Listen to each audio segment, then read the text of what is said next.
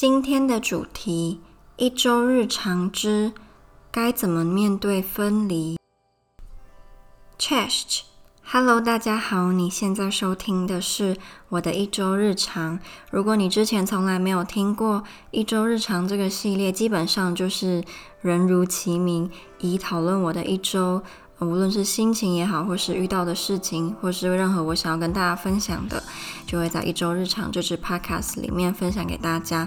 那我在录一周日常的时候是不会写稿的，后面的剪辑也很少，因为之前有蛮多人跟我说，还是比较喜欢这种很自然、很真实的 podcast，所以一周日常就是会走这种风格。所以如果今天你已经习惯听那种嗯有蕊过，然后整个很专业。完全没有赘字冗词，也不会有讲错话的时候，那可能你听了会很崩溃。那如果你对于这样子比较自然，然后很随和、很随性的分享很有兴趣的话，你就可以继续听下去。但因为我这个礼拜天即将要回波兰了，所以今天的录音呢会比较忧郁一点。因为我是一个非常非常非常非常讨厌说再见的人，即使只是去一个地方旅游，像是我还没有到波兰读书之前，基本上每年都会跟我爸爸他们去泰国，嗯、一次，有时候是过年的时候放假去，有时候是暑假去。我连这种去国外旅游，然后快要回家，我都会心情不好。假设我今年要去泰国旅游七天好了，那我可能在第四天的时候，我就会开始在心里默默的算说，还剩下几天白天，还剩下几个夜晚。那在真的快要离开的前一两个晚上，我就会心情特别的不好，尤其是在晚上。那今天跟接下来的几天就会很符合我这样子的习惯。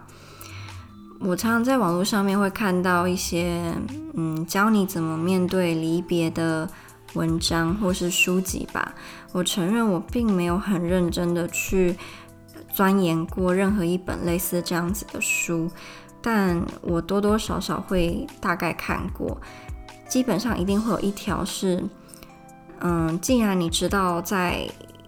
就是将来的某一天，你一定要离开这个人，或者是离开这个地方，会有分别的这个行为。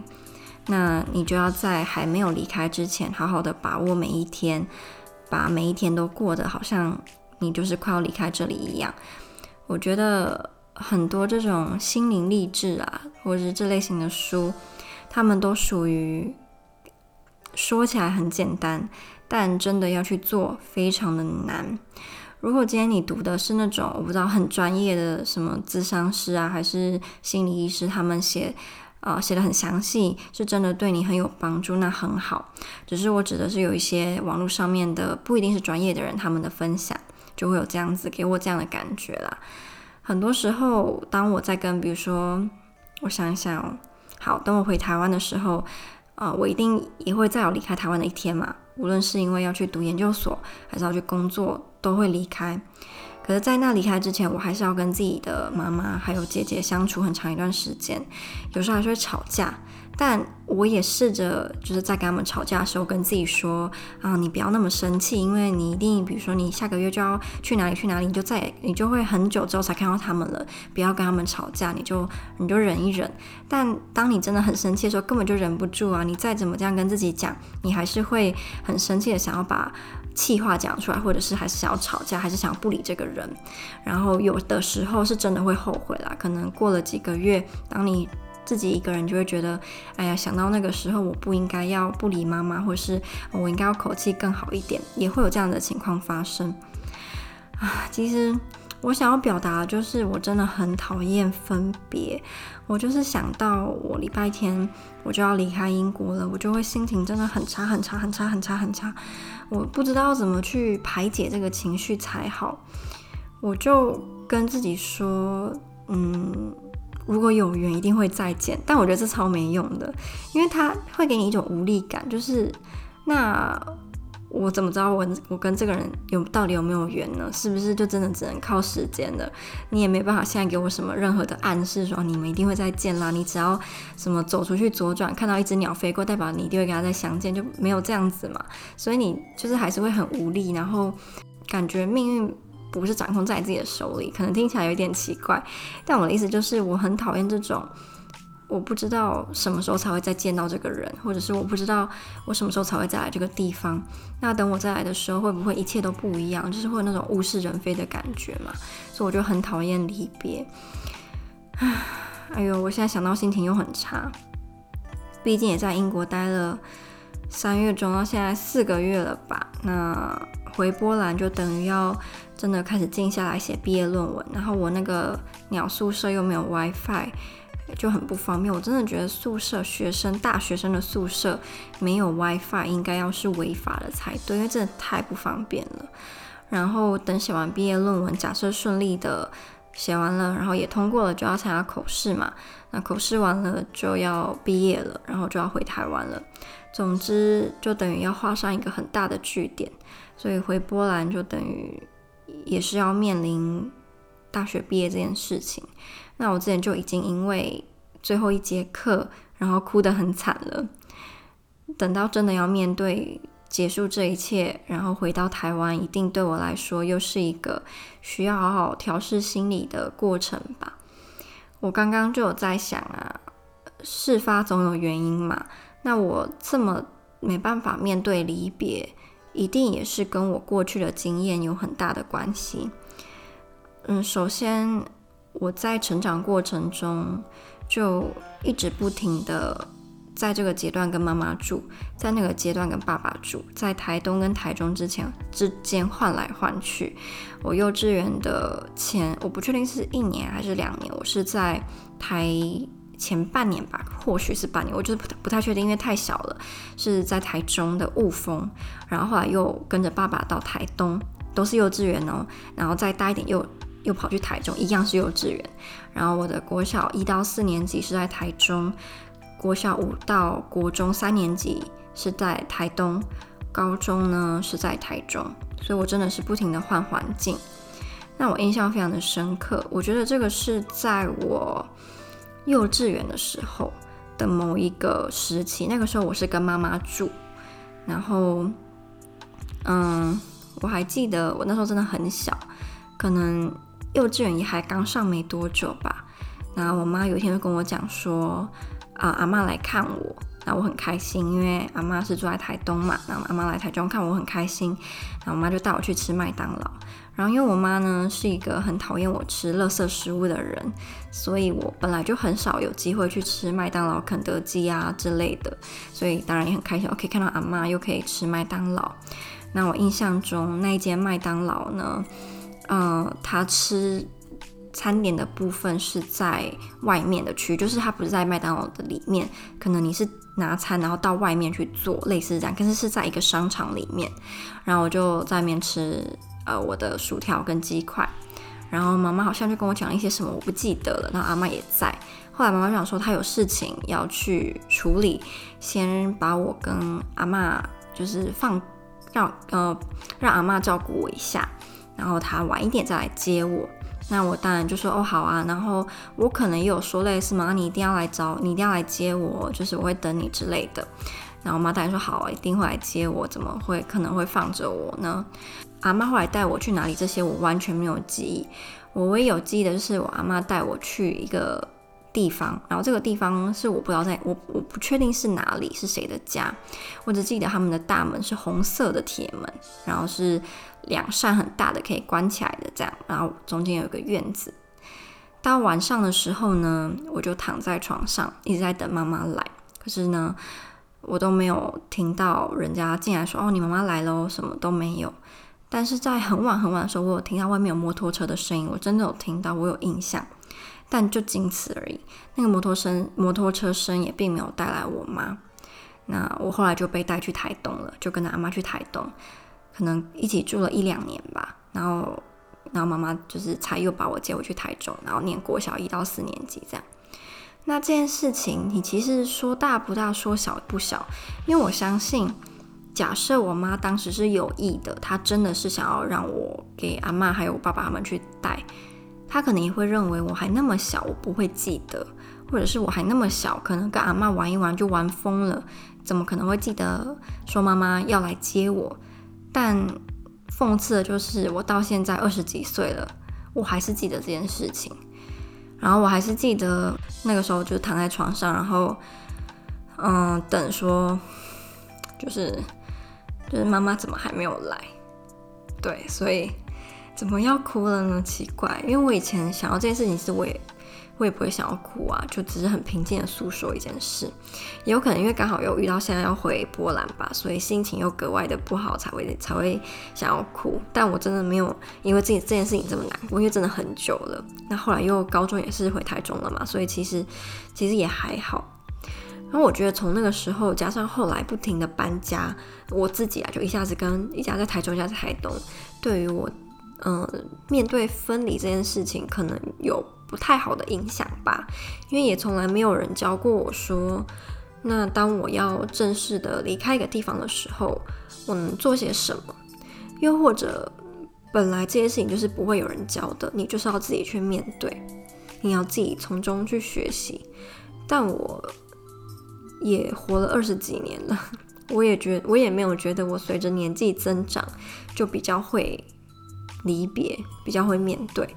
唯一可能有比较变、有比较不一样的是，我以前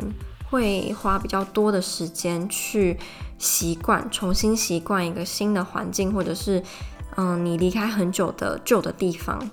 但我现在可能花费的时间就会少很少很多。像我之前可能大一刚从台湾到波兰的时候，我花了三个多礼拜，快一个月。我才真的比较习惯波兰的生活，但到我第第二、第三次回台湾再回波兰，我花不到一个礼拜，我就习惯了波兰的生活，我就没有再那么想念台湾的生活了。所以真的是在那个时间上是差还蛮多的，所以我相信我这次也会是差不多的情况。我可能回波兰的前两三天会不习惯，但第四、第五天我又慢慢的习惯那里的生活，甚至是习惯隔离的生活，然后我就不会再这么难过了。一定是这样，因为时间真的就是最好的良药嘛。无论是面对什么事情，大部分啦，一定也有时间没办法解决，但是我觉得大部分的情况下，久了你其实就慢慢的会好了。啊，刚刚提到妈妈那件事情，就让我有一点，嗯，觉得心情有点复杂吧。因为我还是跟妈妈感情蛮好的，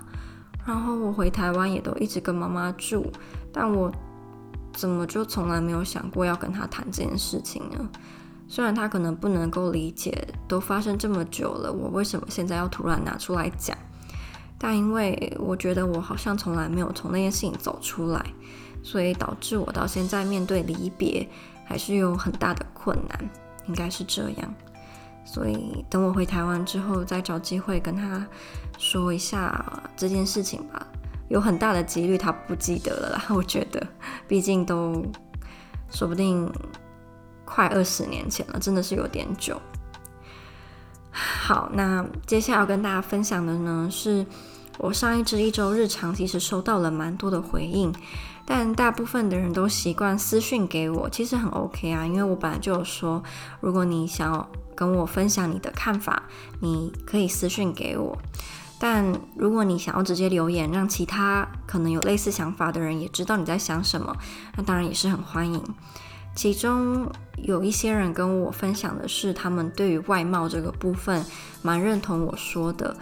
嗯，就是西方男生可能对于女生的外表不会像东方男生批评的这么重，或是看得这么重。我觉得人都是爱美，然后跟爱看美丽的事物嘛，也不是说西方男生就什么都不喜欢看美女，然后标准都很低，当然不是这样。只是因为我们的审美观在某些时候差蛮多的，所以像我这样子在东亚比较不吃香的女生，可能在西方就比较能够有那种被人家肯定、被人家认可，然后被人家喜欢这种在亚洲很少体验过的啊、感觉。那当然也不是说我们的自我价值要建立在有多少人喜欢你。或者是有多少人称赞你漂亮，绝对不是这样。但每个人或多或少都是喜欢被称赞的嘛。那我们也一样，或多或少自己的自信是建立在别人怎么看你。这好像有一个理论吧，高中的公民课好像有学到，是镜像理论嘛，就是我们是透过别人对你的评价来重新审视你自己的个性，或是你你对你自己的评价这样。所以别人的看法是蛮重要的，在某个层面来讲，但当然也不能太重要，太重要你就会变成活在别人的期待当中，那当然也很不好。其实我还还蛮想跟大家讨论一些我遇到的，我认为让我对于自己非常没有自信加重的事情吧。有些都跟我高中参加过的营队有很大的关系，尤其是某一间台湾还蛮好的大学。我参加他的营队之后，我还记得我是哭着回家，跟我妈说，我以后一定要整形，因为我长得太丑了，我一定一定要整形。我现在想起来还是印象很深刻，因为我那个时候真的还蛮受伤的。那我也不会呃害羞嘛，也不能讲害羞，就是不会不好意思承认我很在乎别人的看法，有的时候。甚至到了有点小玻璃心的程度，要看事情啦。我觉得像外表，我就认为我有点小玻璃心，然后我很在意，我真的非常的在意。我可以装作我很不在意，但是其实我是非常非常非常在意的，就是在意到我从国中我就会一直在看那个 PTT 上面的 Facelift 吧，啊，整形版。国中的时候，然后我高中也是不停的有时间就上去看人家整形的案例，尤其是隆鼻的部分，因为我对我自己的鼻子很不满意。然后我一直都觉得一个漂亮的女生，她的鼻子通常都是好看的。呃，鼻子真的对一个人的长相、一个五官有很大的，无论是就是在协调上面，或者是对你加分也好、减分，我觉得鼻子都很重要。那我就认为自己如果鼻子可以。动一下，我整个人会变得更好看。我就一直有这样的想法，所以我才会还蛮执着于隆鼻这件事情。总之，我到现在也都没有放弃说以后等我真的有钱了，我要去整形的这个目标。因为我真的不满意我的外表，然后我也很希望我可以变得更好看。嗯，我认为这样是没有错的，即使。有这样的可能是，当我整完了，我还是会认为自己不够好看，或者是你会越整越着魔。但呃，我没有那么有钱，很多那种可以越整越着魔的人本来就蛮有钱的，他们可以砸个两百万、三百万、四百万、五百万在自己身上，但我不行啊。至少现阶段，我可能隆个鼻我就倾家荡产了。那未来我有没有可能突然？一夜暴富，我认为也是不太可能啦。要怎么样的契机才会让我一夜暴富？我实在是想不太到。除了中乐透，但我又不太买乐透，所以我也不知道我要怎么样才会突然变得很有钱，然后跑去整形。我还记得我之前蛮喜欢一部韩国的电影，叫做什么《丑女大翻身》，因为我觉得《丑女大翻身》的女主角实在是太漂亮了，我真的觉得她超级的美，就是。美炸，它完全就长在我的审美观，呃，上审美观上是这样讲吗？好像之前有蛮流行一个说法，就是谁谁长在你的审美审美上，他就是，我觉得他整个人就是完美，真的就是完美。我还记得我曾经跟我一个男，呃，不是男朋友，跟我一个波兰的朋友一起看这部电影，但他们看不太懂，他们没办法理解，就是对。我们对整形的执着，以及他整出来的样子，也没有说真的就天仙到哪里，就对他们来讲，所以他们认为有点小夸张。但对我来说，如果我今天可以长成他那个样子，我一定每天就是睡觉睡起来都在笑，然后走出去都横着走。当然，也不是说你长得好看就会一路顺遂，但不得不说，就是长得漂亮或长得帅，有的时候的确是可以享有一些。人家没有的特权，这我觉得是真的啊！这这个社会就是这么的现实嘛，所以我才会一直没有放弃整形的这个念头。也不知道我到底会不会有生之年有机会，真的可以完成我这个小小的梦想，也就是隆鼻。那我这个礼拜天要回波兰，其实我也蛮紧张的，尤其是网络这件事。嗯，有线网络是还好啦，因为一直都有在用，然后我的网路线那些也都好好的待在波兰，所以只要请我的室友拿来给我就没问题了。我比较担心的是 WiFi 的部分，因为我的手机我有跟大家分享过嘛，就是因为太久没有储值，所以已经变得上面是写没有服务了，我的门号也基本上嗯算是小消失了。嗯，我我朋友是跟我说，我必须要本人到门市才可以把它变回来，因为变回来有点好笑。但因为我是礼拜天回波兰，那波兰的礼拜天呢，基本上所有的商店都不会开，除了一些可能比较 local 本地那种杂货店类型的，或者是员工没有请太多比较小的商店，还有你在车站里面。呃的店有些会开以外，大部分都是关着的，因为法律的规定，等于是说我是没有办法亲自自己一个人去办我的手机的，所以我只能等到十四天过后隔离完了再去，或又或者请我的朋友帮忙。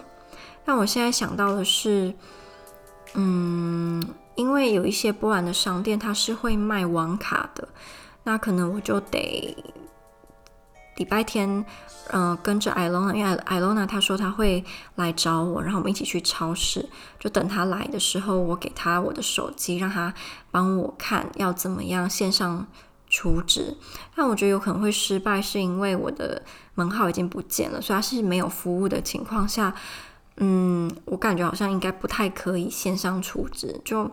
还是要本人去会最嗯最保险啦，但就是卡在我没有办法本人去嘛